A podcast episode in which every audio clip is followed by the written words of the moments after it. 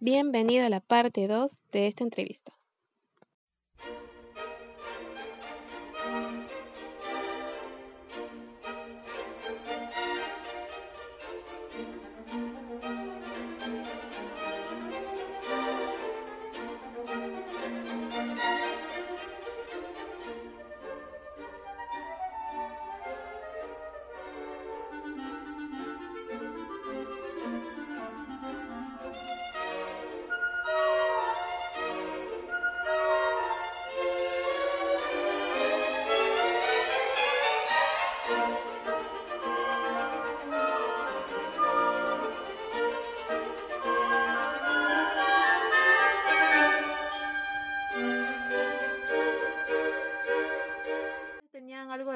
De 6, 7 años de relación. Y bueno, la decisión de la chica más que todo creo que fue por el proyecto de vida que ella anhelaba, aún no había terminado la universidad. Pero no se llegó a un consenso y ella simplemente cogió la plata y se fue, ¿no? Él preocupado por el bienestar de la chica, pues tuvo que acompañarla. Y pasó todo eso y cuando llegó a la casa lo que me dijo fue que él ya no la podía ver, ¿no? Porque lo que había hecho ella para él era un asesinato y, y al final su relación se terminó y se quebró. Al final la chica pues sí tenía una situación de dependencia a él, un tiempo que aún lo seguía buscando, pero es una, es una anécdota muy personal y ahí vamos el hecho de que también hay hombres que re- realmente están abiertos a la vida y, y creo que el hecho de decir tu opinión no me importa porque está en mi cuerpo es quitarle la oportunidad netamente de toda su paternidad. Cuando se trata de, se trata de rescatar la paternidad del hombre y se reclama tanto de que no hay buenos padres, de que hombres abandonan a sus hijos, cuando aparece un verdadero hombre que quiere cuidar a su hijo, lo descartan. Por otra parte, hay algo que también he visto en las universidades y que se trabaja desde las universidades de clase media, principalmente, el hecho de informar a niñas el uso de la pastilla del misoprostol, ¿no?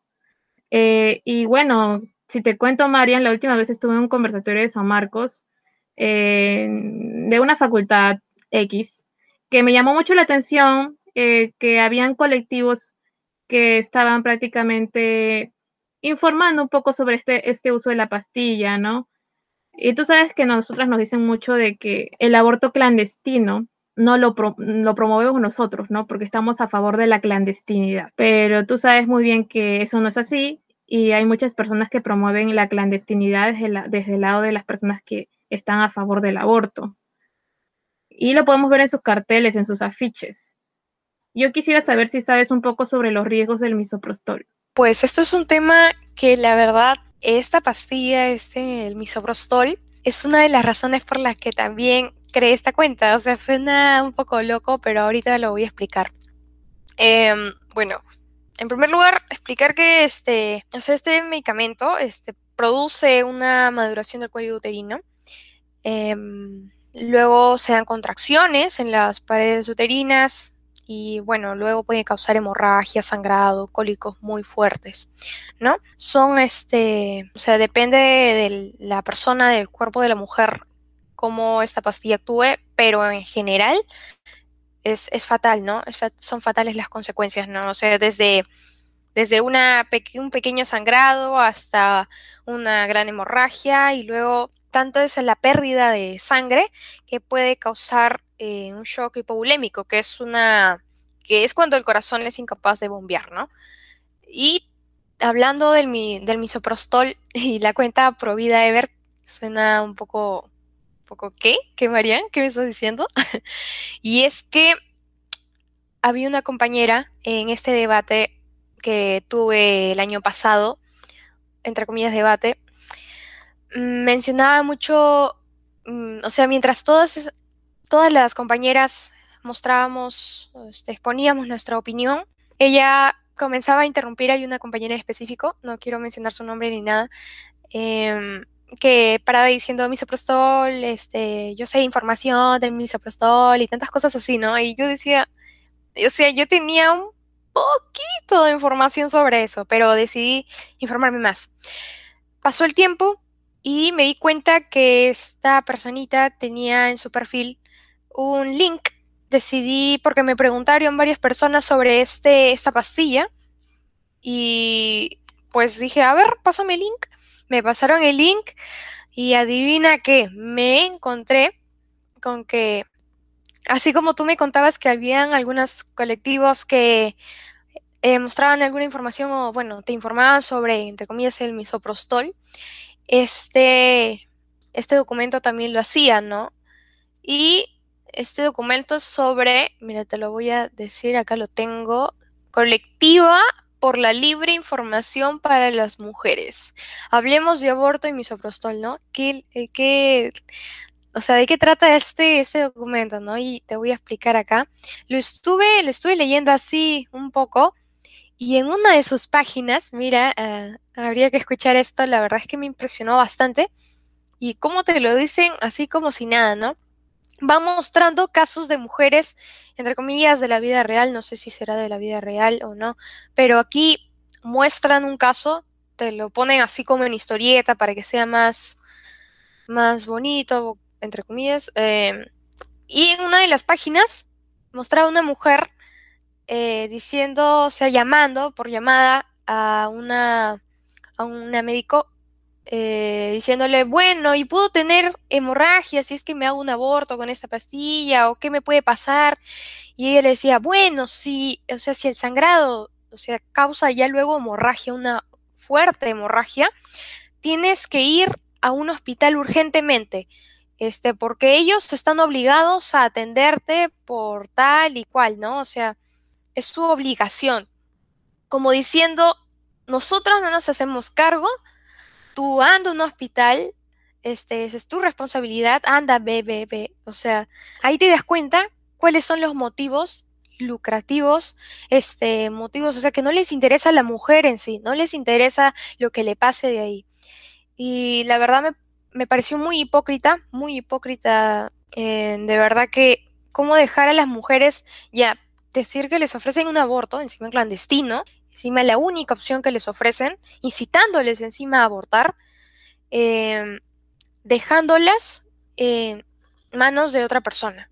Y me causó mucha, mucha impotencia, ¿no? Al ver esto, cuántas mujeres podrían haber pasado la misma situación que esta eh, chica, y si es que el caso es verdad, es real, mm, no sé qué podría haber pasado, pero en todo caso, como tú decías, nos dicen que los pro estamos eh, a favor de la clandestinidad y no es así, no es así, al contrario, aborto, como decimos, aborto legal o clandestino, o sea, mata igual y por lo tanto no estamos en contra porque tanto destruye un ser humano, destruye la vida, acaba con la vida de un ser humano como como que destruye, tanto como destruye a la mujer, ¿no? A la mujer. Sí, María. Lo que muchos no saben es que este misoprostol es, en realidad es un tratamiento médico para las úlceras, ¿no? Que luego se ha ido popularizando y utilizado para tener contracciones y esto eh, hace que realmente se dé la expulsión de este ser. Eh, justamente, como le decía, sí provoca hemorragias y pues creo que los afiches, como tú has dicho, lo hablan de una manera muy bonita, pero el riesgo que tienen las mujeres es alto. Aparte, que la clínica más famosa, que es Plan Parejo, este, ellas, ellos, ¿sabes lo que tienen en su página? O sea, yo me sorprendí porque dije, ¿qué caro? Ahí dicen claramente, antes de tomar el misoprostol, es necesario que tomes la mifepristona, ¿no? Combinada con el misoprostol. ¿Por qué? Porque así de alguna u otra manera también evitas las complicaciones que puedas tener con misoprostol, ¿ya? Ambos actúan como reguladores hormonales y también este, eh, ayudan a la contracción del útero. Pero, ¿sabes qué? Lo que sucede es que en los países latinoamericanos no se populariza lo que es la mifepristona por la misma razón de que es carísima. Y no es un medicamento accesible, no solo porque es cara, sino porque es escasa. Ahora, otro punto, no me puedo imaginar este dolor. Eh, y lo que yo diría de que, ¿por qué promover de esta manera esta tortura hacia la mujer? Creo que, como tú misma lo has dicho, todo es una comercialización y creo que es algo que no ven muchos científicos sociales que me ha asombrado y es el capitalismo inmersivo que hay detrás del aborto, pero nadie habla sobre ello, ¿no? Bueno, hay muchos temas para hablar sobre el misoprostol y pero es necesario por, por la hora y pasar a otro punto porque eh, sí me gustaría hablar de ese otro tema que es mi cuerpo, mi decisión. Esto también es otra, otra situación que no estoy para nada de acuerdo y creo que se contradice a sí mismo. A ver, me gustaría que, que nos pudieras explicar cómo ves ese argumento de mi cuerpo, mi decisión. Es, no es tu cuerpo, está en tu cuerpo, ¿no? Hace un tiempo había visto un video de una chica um, diciendo que, que era su cuerpo y con tal vez un apéndice, un órgano y nada que ver, ¿no? Eh, esto vengo, como decía, esta comparación de mi casa, eh, o sea, mi casa, mis reglas y todo lo que hay en ella, yo decido, ¿no? Em, aquí comparo las cosas con los seres humanos. Esta, esto es algo que tenemos que tener bien en claro. Los seres humanos somos dignos de respetar y tenemos derechos, al igual que todos. No importa la raza, no importa el sexo o el género, no importa si eres este, más grande, si eres más chiquito, si tienes más edad, si tienes menos, o, o sea, no importa. El punto es que somos seres humanos. Ese es de por sí em, la razón por la que tenemos derechos, ¿no? Por el simple hecho de ser seres humanos. Y más que nada, detallar que, bueno, como decía, nadie puede tener más o menos derechos. Y esto de mi cuerpo, mi decisión, la verdad es que no lo veo bien fundamentado. Mm, no podemos, o bueno, como ellos dicen, no podemos decidir sobre otro cuerpo y es que ellos tienen dentro a otro ser, deben defenderlo hasta el final, ya que no podemos decidir sobre otros, ¿no? Así como no podemos, como ellas dicen, solitas se contradicen porque dicen no podemos decidir sobre otro cuerpo, no pueden decidir sobre otro cuerpo. Y es que tienen otro con diferente código genético y bueno, a la par no tienen, o sea, de por sí cuando abortan no se muere, o sea, no se muere ellas, sino se muere otra vida, o sea, acaba con otra vida. Es decir, cuando eh, una mujer entra a una clínica, a una sala, entran dos personas y sale una sola.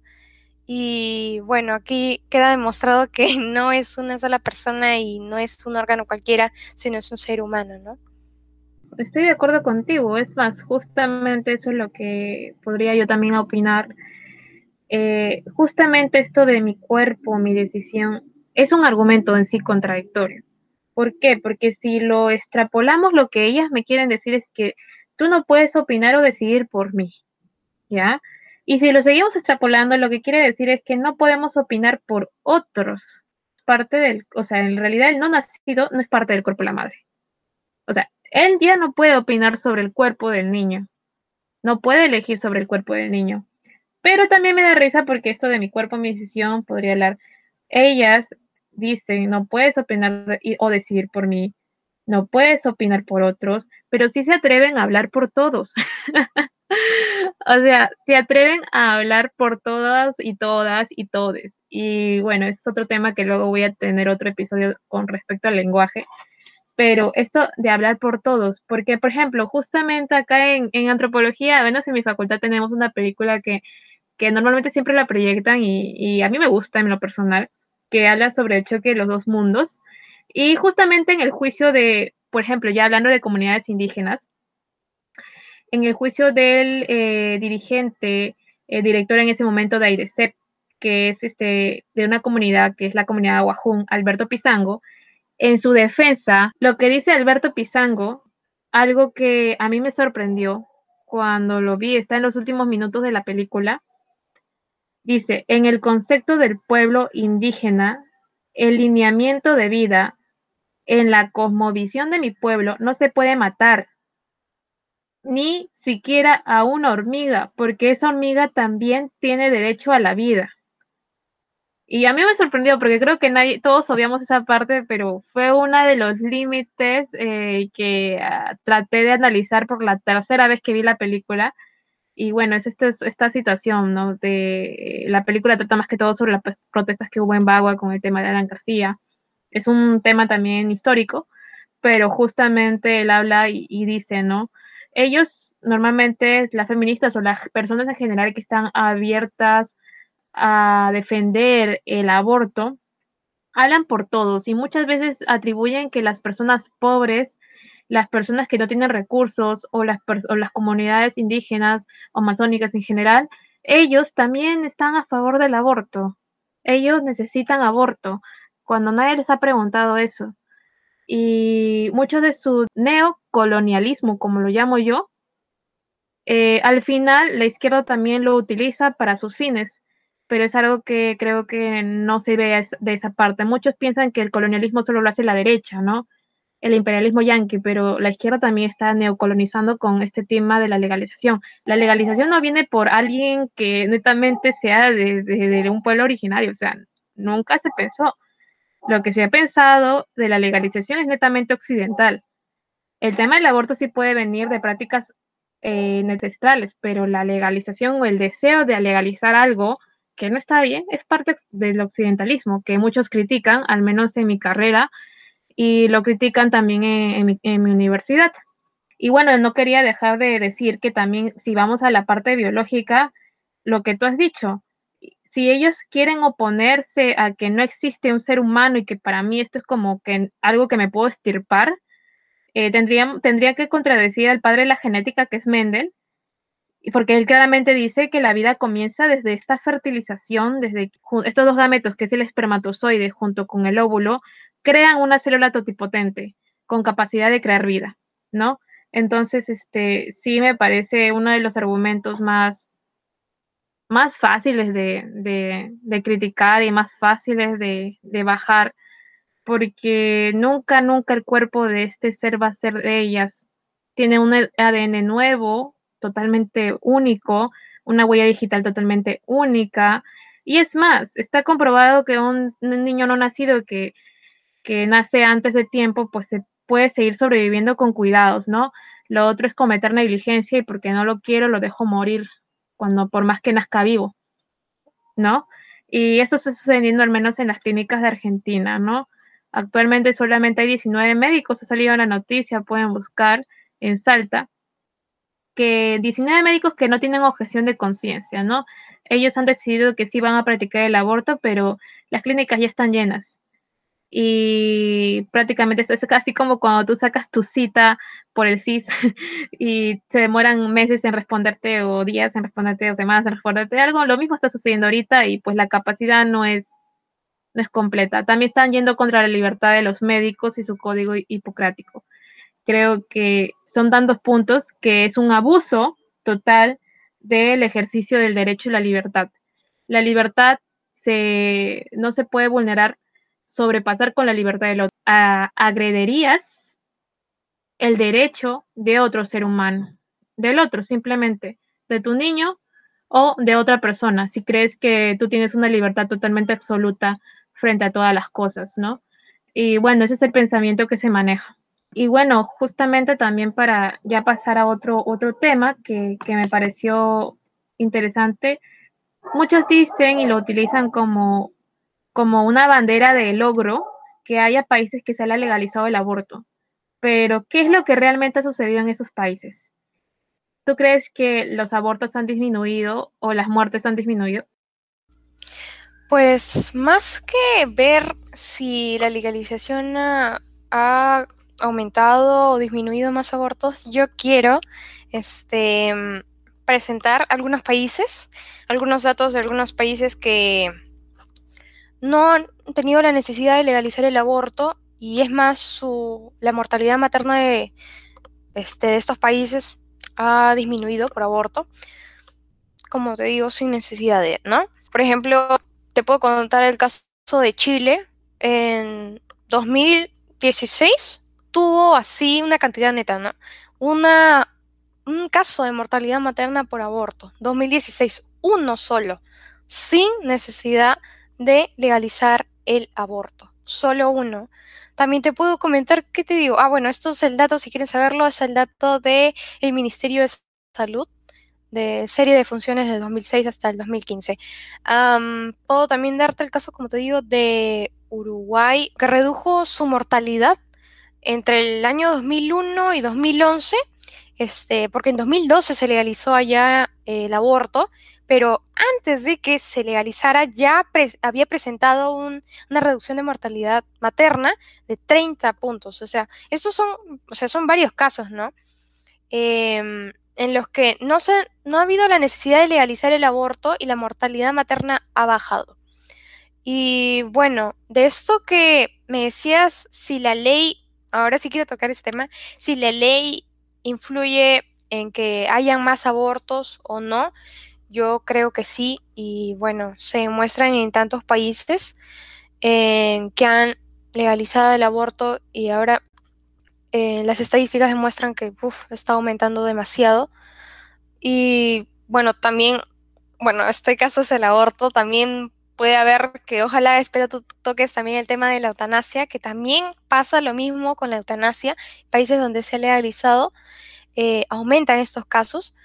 Em, es decir, no, o sea, en conclusión yo no veo la necesidad de que se legalice el aborto para poder bajar la mortalidad materna. Yo creo que se deberían impulsar más campañas que promuevan que el aborto sea impensable, ¿no? Si quitamos estas ideologías que demuestran o que piensan y que hacen creer a las mujeres y a todas, a todas las personas que el aborto es la única solución, no vamos a llegar a nada. Es decir, si quitamos estas, sí vamos a llegar a algo. Eh, vamos a quitar esta cultura de la muerte, esta cultura que, que nos dice que, bueno, si eres pobre, mejor matemos a los pobres antes de que nazcan, cosa que es demasiado clasista. Em, quitar esta cultura para que, bueno, para que el aborto sea impensable, ¿no? Para que podamos este, todos erradicarlo, ¿no? Yo creo que esta sería mi conclusión de la legalización del aborto. Sí, justamente, por ejemplo, yo no tenía a la mano esas cifras, pero sí, o sea, todos los, argumentos, incluso las fuentes, luego lo pueden revisar incluso en la cuenta de, de Provida Ever. Eh, y bueno, yo sí, sí tengo que mencionar, eh, por ejemplo, justo hablaste de Uruguay. En el 2012 recién se legaliza el aborto. Después de que se legalice el aborto en el 2012, eh, en ese tiempo había 7.100 mujeres, más que todo de mortalidad, o sea, muertes maternas que existían en ese tiempo.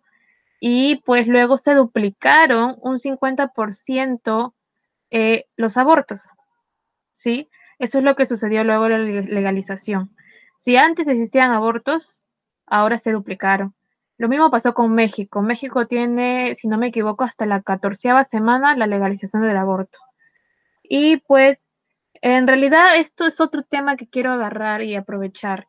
Muchos dicen de que, pero tú estás de acuerdo, como repetí en un principio, creo que siempre nos meten, es que tú estás de acuerdo que una niña niña este, que ha sido violada, violentada por años, vaya presa y que a la, vez sea sometida a dar a luz. Y yo diría que principalmente no estoy a favor del aborto, ni siquiera por violación, es algo que luego lo vamos a ver más adelante, pero por otras causales, ¿no? Yo no lo voy a ver tanto del lado sentimentalista, pero sí lo quiero ver desde parte de la realidad y parte de la necesidad, y lo vamos a argumentar luego, pero sí veo que em, durante todo este tiempo no hay mujeres presas por aborto, ¿no? Sino judicializadas. O sea, ninguna mujer se me puede atrever a decir que hay mujeres presas por aborto y condenadas por haber abortado.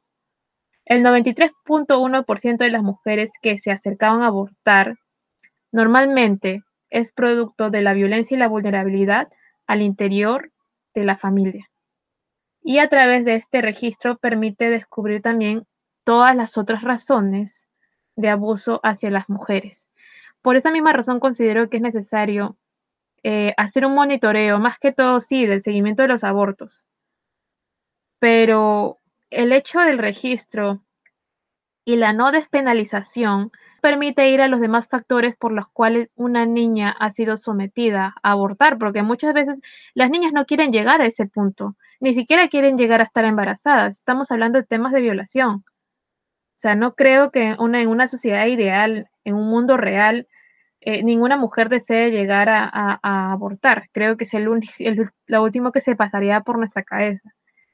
Y lo que yo diría es que lo que ha permitido, al menos para algunos países, como lo que ha comentado Mariam, en reducir esta tasa de, de muertes, pero principalmente lo que no se están viendo los estados es que a través de estas señales se puede observar lo que precede al aborto.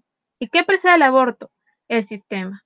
El sistema que obliga a una niña, a una joven, a una adulta a abortar por temas eh, netamente ya de poder que los padres puedan someter a sus hijas, eh, por presión social, por la propia presión de, que el Estado no las pueda apoyar económicamente.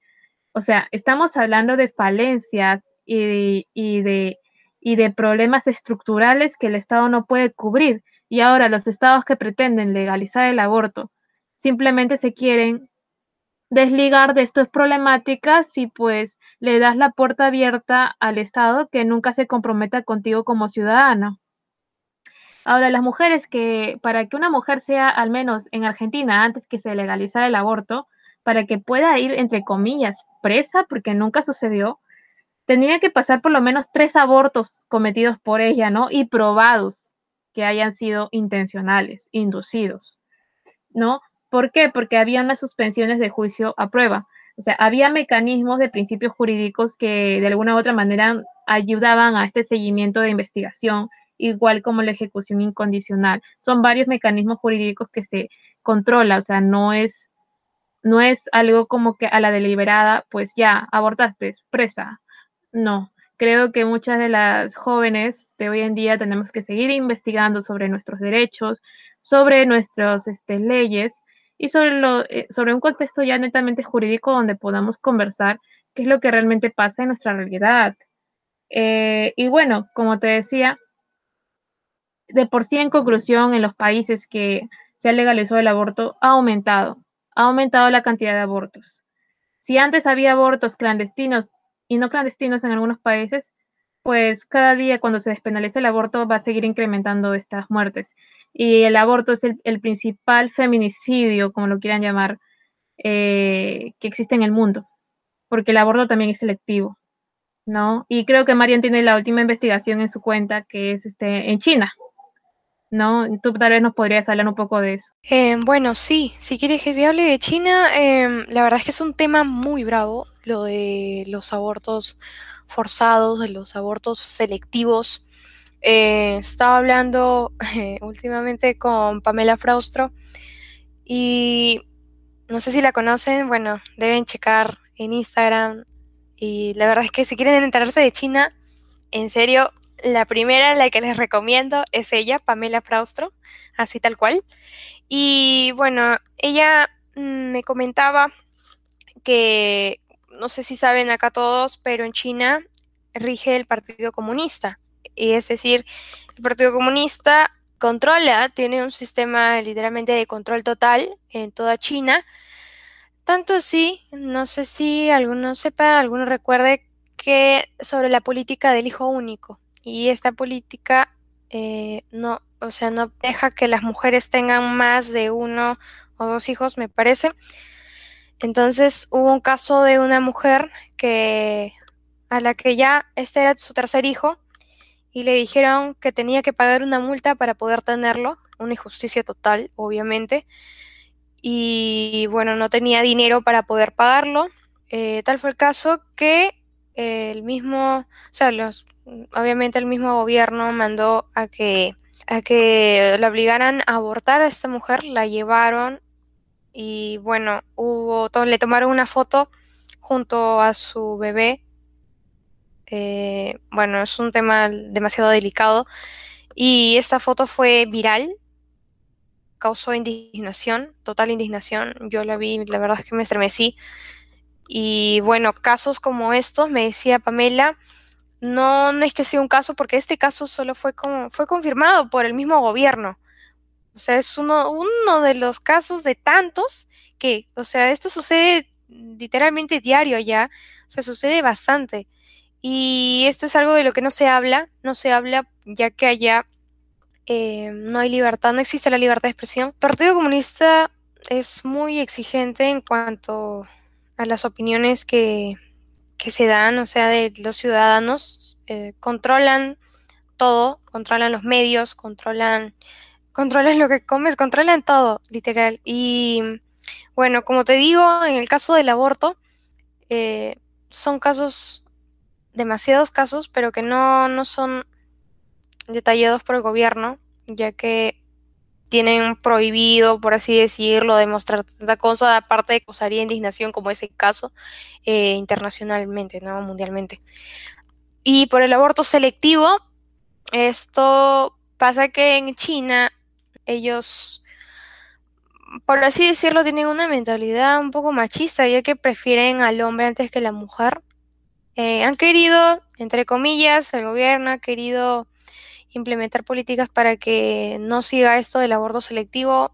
Lamentablemente sigue habiendo 800.000 mujeres mueren al año aproximadamente em, por aborto selectivo, o sea, mujeres dentro del vientre.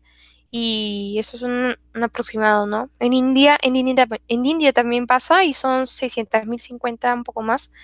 650.000, perdón. Este, y bueno, esto es una realidad, una realidad que no debe sernos ajena a nadie y que deberíamos enterarnos un poco más. Y yo les recomiendo averiguar, tal vez en mi cuenta si quieren checar o también buscarla a Pamela. Y Pamela Frastro, eh, yo también la sigo, es una muy, muy, demasiado, diría que es demasiado capaz demasiado. Ella ha estudiado marxismo, leninismo, ha estudiado todos los libros del comunismo, o sea, fan, fan, fan sí soy, pero lo ha estudiado criticando, o sea, lo, ha estudiado netamente puro para poder criticar y poder comentar sobre lo que realmente sucede en China, pero también ella anteriormente era feminista eh, y defendía todos los derechos humanos, es más, su, su, anhelo era estar a favor, estar algún día trabajando dentro de la ONU, ahora trabaja en otras instancias, pero sigue haciendo un activismo muy fuerte y pues si quieren conocer un poco más sobre el marxismo netamente y todo lo que propone, es más, lo que prefiero que lean son los libros directamente, pero sí, eh, Pamela Fraustro es una, una gran motivadora al menos para poder comenzar sobre estos estudios y no se puede, no se puede criticar algo que no se estudia, así que es necesario hacerlo. Ahora, por otro lado, vamos al, al, más delicado. Hace un rato yo dije que no estaba de todo a favor con el tema del aborto por violación. Es uno de los temas más delicados, ¿no? Yo necesariamente tengo que decir que es, es un tema como para partirse en dos porque por un lado está la parte sensible de que es una mujer, es una niña violada y no sabemos cuántos años violada, tal vez por su padre, su tío, su X persona X hombre que le hizo tanto daño que dentro de esto yo parto de la idea de que si a una niña ya le han hecho daño, no le puedo seguir haciendo más daño. Y para las pro tal vez puedan sonar algo incoherente, pero yo considero que un aborto es algo mucho más traumático que, que, dar un parto natural. Justamente yo le comentaba a Marian que espero que este año, y de verdad lo deseo, pero en algún momento voy a sacar estudios más con temas de adopción. Creo que es una de las situaciones que el país está quedando tan atrás, que no hay políticas de adopción para mejorar este sistema y poder ayudar realmente tanto a las niñas, tanto a personas como a los niños por nacer, tanto a las mujeres como por los niños, a los niños por nacer y también a la construcción de las familias, ¿no? Entonces, este, para mí el aborto por violación realmente es algo que que me parten dos un tiempo que tenía pensamientos opuestos, pero partiendo netamente de la dignidad de la persona, el niño que está dentro de esa pequeña niña, más que todo adolescente, porque de los 12 13 años, casi puberta, recién puede quedar una niña embarazada. Hay casos muy extremos que han sucedido, sí, pero son casos tan, tan, tan eh, específicos que ahí podríamos ver el tema del aborto terapéutico, que realmente eh, también tendríamos que revisar bien el protocolo de interrupción del embarazo del aborto terapéutico, em, que luego voy a hablar. Pero para seguir con el tema de la violación, eh, no, mm, primero partamos que ambas vidas tienen dignidad. Segundo, que si una niña ya pasó por procesos traumáticos, no la voy a someter a otro proceso más traumático que es el aborto. En tercer lugar, eh, me parece que eh, a estas niñas lo que más que darles aborto, lo que se le debe dar ese apoyo psicológico, acompañamiento e incluso tal vez financiamiento y alojo en diferentes instancias que tanto el Estado como las sociedades privadas podamos generar, podamos generar para seguir apoyando este bienestar. O sea, creo que aquí lo que se debería erradicar no es el niño que está por nacer por parte del cuerpo de esta mujer, de esta niña, de esta persona que ha sido violada, ¿no? En general, que tanto niñas como adolescentes y jóvenes, incluso adultas, son violadas. El tema es erradicar netamente la violación.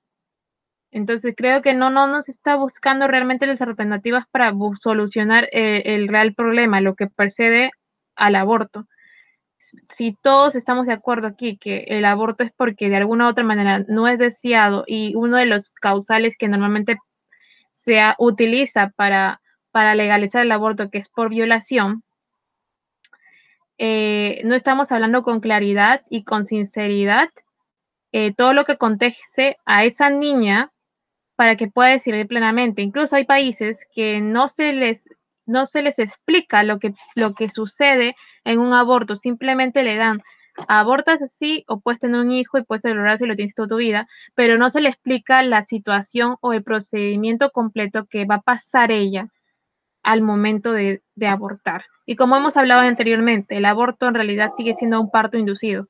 Por ambas partes la niña va a tener que dar a luz. Niño muerto, niño vivo. Mm, y, obviamente creo que las agendas, al menos feministas, deberían preocuparse más por la psicología de estas niñas, por el apoyo socioemocional de estas niñas, que por provocarles más traumas que a la larga simplemente es dejarlas a su, a su rumbo. Abortaste, debes sentirte libre, pero no es así. Eh, justamente hablaba con una compañera que se llama, bueno, no voy a decir su nombre, pero es una compañera de la universidad. Una vez me dijo esto, ¿no? Que que, no, que parece que lo más traumático es tener al niño y, ver al niño siempre recordando, ¿no? Creo que por esa razón me gustaría que el sistema de adopción mejore. Eh, es algo que nos critican muchos a los pro vida, a las personas que defienden solamente la vida, que defienden la vida desde el vientre. Y no es que no estemos haciendo nada, simplemente que están tan ensimismadas a pensar de que solo defendemos la vida desde el vientre, en realidad defendemos la vida en todas sus etapas, y no solo eso, sino que también hay activismo para poder apoyar a mujeres, pero están tan ensimismadas en solamente pedir aborto que no se han dedicado a buscar qué activismo y cuántas instituciones existen para ayudar y aportar al bienestar de mujeres en abandono. Y normalmente siempre son por parte de las eh, personas pro vida y por parte de la iglesia que desmerecen y por parte de muchos grupos que realmente quieren salvar y se preocupan por el bienestar de la mujer. Ahora, lo otro que quería hablar, hablar justamente, tú estás hablando de Pamela Fraustro, ella en su cuenta, si lo van a ver, hay un, ah, tiene una iniciativa que lo va a presentar en estos días, eh, pueden ir a su link a, su, a, inscribirse, yo me he inscrito, y ahí hay una especie de, eh, de, bueno, va a haber una especie de conversatorio para aplicar un modelo que tanto pro vidas como pro aborto se han unido para financiar la posibilidad de tener a un niño, o sea, para personas que han deseado abortar, pero puedan tener su niño con tranquilidad. Porque la mayoría de las personas que abortan eh, simplemente lo hacen bajo presión social y porque la sociedad les obliga a abortar porque te ponen, te ponen la, posición de que tienes que abortar eh, porque de esa manera vas a liberarte y vas a tener tu proyecto de vida, pero no le explican todo lo que acontece luego de eso. Aparte, que justamente lo hemos hablado, eh, el aborto es machista. Número uno, porque omite al hombre de sus responsabilidades como padre y deja a la mujer a su pleno abandono para que ella simplemente se someta a ese acto traumático. El aborto es racista porque de alguna manera sigue siendo selectivo. Prefieren niños blancos que niños negros y eso está ocurriendo en Estados Unidos. Están siendo abortados.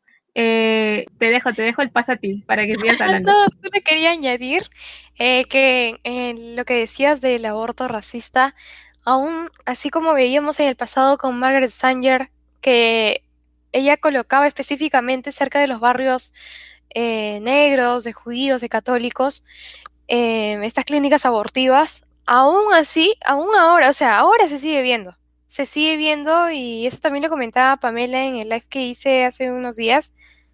Eh, esto no es que sea de hace tiempo, que ya haya pasado, que ya este, este o sea, del Plan Parenthood no siga siendo una, o sea, una organización internacional que no sea, que ya haya dejado de ser racista o clasista, no, lo sigue siendo y lo demuestra, ¿no? Con las experiencias que varias, bueno, en este caso una directora de esta clínica eh, dijo, nos contó, ¿no? Sí, exacto. Es más, la ex directora, estás hablando de la ex directora de Plan Parenthood, que sí, lo comentó y lo ha abiertamente, hay un montón de videos abiertamente. Es más, en estos días voy a publicar en mi estado, este, eh, tanto de Instagram como de WhatsApp, porque ahí más, estoy más activa sobre lo que exactamente ella dijo y creo que Pamela la ha entrevistado perfectamente. Y bueno, para terminar, diría que el 82% de la clase baja rechaza el aborto y en esto están también nuestros pueblos indígenas. Y yo considero que legalizar el aborto lo que hace es al final normalizarlo, porque es lo que quiere hacer, es lo que desean hacer, normalizar. Y ya, pues ya hemos visto mucho de este discurso de normalicemos esto, normalicemos lo otro, normalicemos esto, normalicemos todo. Y es este, una cultura que al final no tiene un rumbo y creo que poco a poco se va a ir desglosando, poco, ahí se, poco a poco se va a ir cayendo por sí misma. Y es algo que Pamela Frauster también lo comenta, que es para volvernos sociedades débiles y de esa manera ser sometidos, ¿no? Y ahí pues ya podríamos hablar sobre China, Occidente, muchos países que supuestamente son potencia y nos están sometiendo con, con estas políticas que están tratando de meter actualmente en todas las agendas políticas de los partidos. Y es más, estamos a puerta de elecciones y lo vemos claramente. Y pues diría que hay demasiado, demasiado por contar. Em, para terminar y ya ahora sí cerrar, yo considero que estas mujeres realmente se merecen, realmente lo merecen a alguien que, que vele por su bienestar. Y de esta manera no sean utilizadas solo para abolir la propiedad privada, que es lo que están deseando. Y bueno, Marian, ahora sí te dejo un espacio para promocionar a Provida Ever. Bueno, eh, muchas gracias ante todo este por, por este espacio.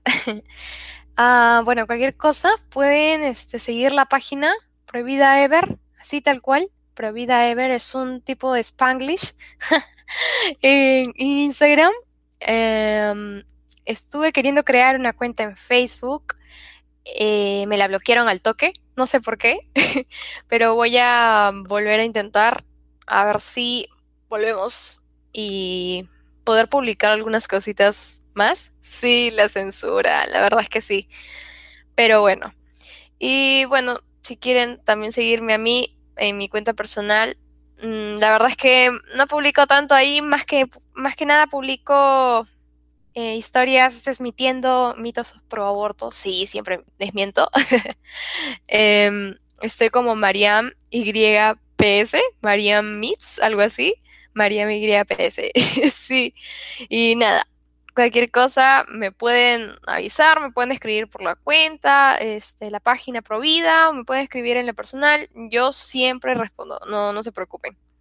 Perfecto, María. Muchas gracias por estar el, día de hoy compartiendo conmigo. Es este el estreno prácticamente de este podcast y, y nada. Bueno, esto fue eh, la Antirrechos. Poco a poco vamos a seguir aumentando de temas, tal vez hablando de lenguaje, invitando también a personas para debatir, no solamente vamos a hablar sobre la parte pro vida, vamos a hablar de la parte pro aborto, vamos a invitarlas a debatir para que para que tengamos este, esta apertura de diálogo, que es lo que se desea desde el inicio en esta cuenta, ¿no? Pero sí he deseado iniciar con el tema del movimiento pro vida, porque es lo que me impulsó a mí a iniciar y a ya no temer, a, a proyectar mis ideas, claro, con respecto a tolerancia y con argumentos. Y bueno, sabemos, Marian, que su caritas nos suspende todo. Eh, la verdad es bien muy valiente tener en estos días una cuenta pro vida y pues seguir defendiendo la vida desde el vientre. Hay que necesitar mucho coraje para eso. Así que bueno, nos despedimos y muchas gracias.